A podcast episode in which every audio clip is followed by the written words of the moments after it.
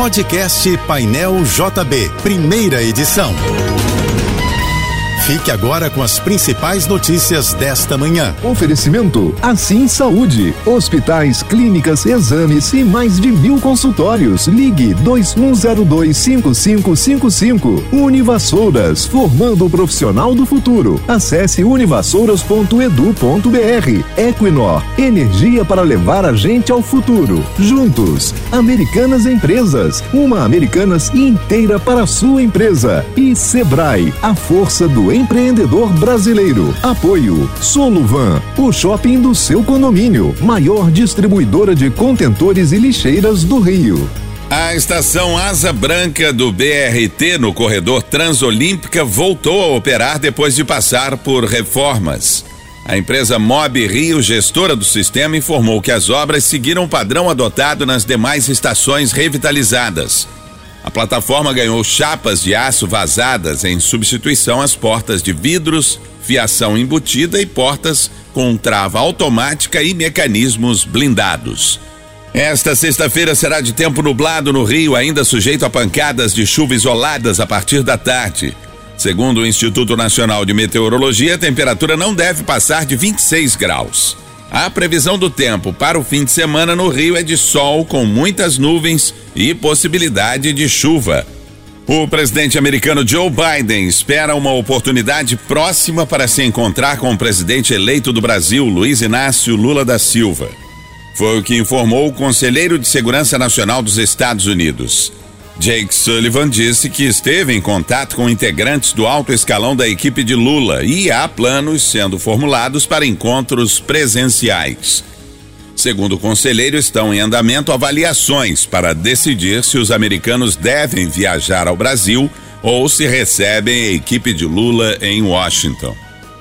A Polícia Federal abriu inquérito para investigar suspeitas de crimes do diretor-geral da Polícia Rodoviária Federal, Silvinei Vasques, relacionados às fiscalizações de ônibus com eleitores no dia da votação e aos bloqueios de rodovias por caminhoneiros.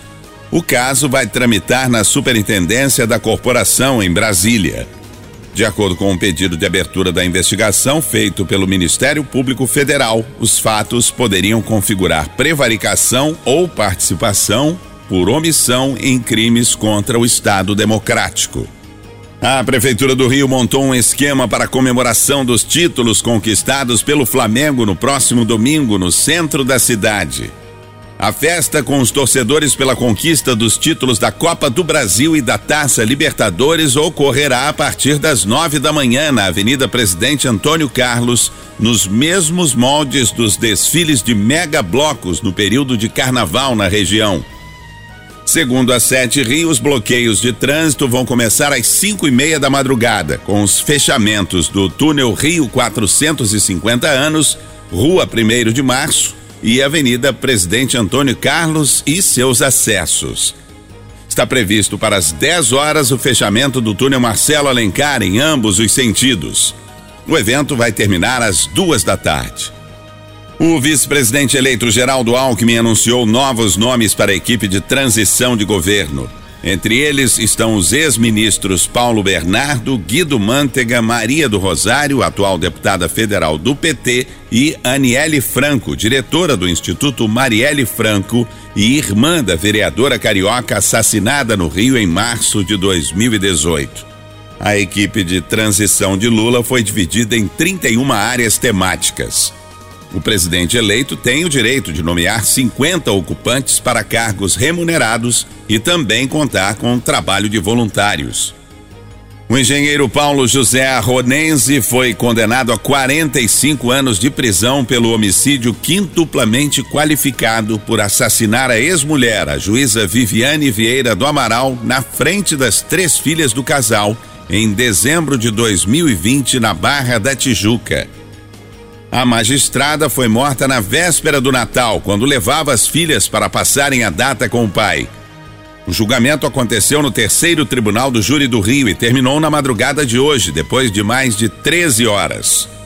Paulo José foi condenado por feminicídio, crime praticado na presença das três crianças, assassinato cometido por motivo torpe e por meio que dificultou a defesa da vítima e também por emprego de crueldade.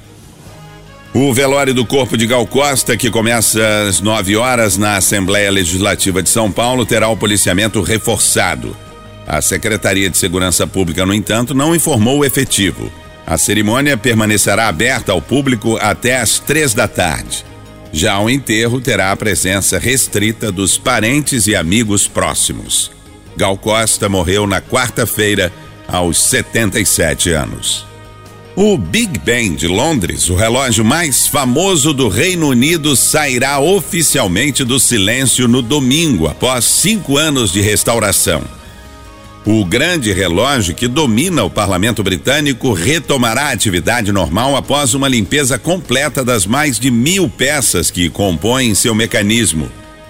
Em agosto de 2017, uma multidão se reuniu em Westminster para ouvir os últimos repiques dos cinco sinos de ferro fundido do relógio.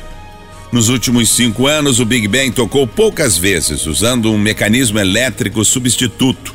O último para o funeral da Rainha Elizabeth II, que morreu em setembro. Você ouviu o podcast Painel JB, primeira edição.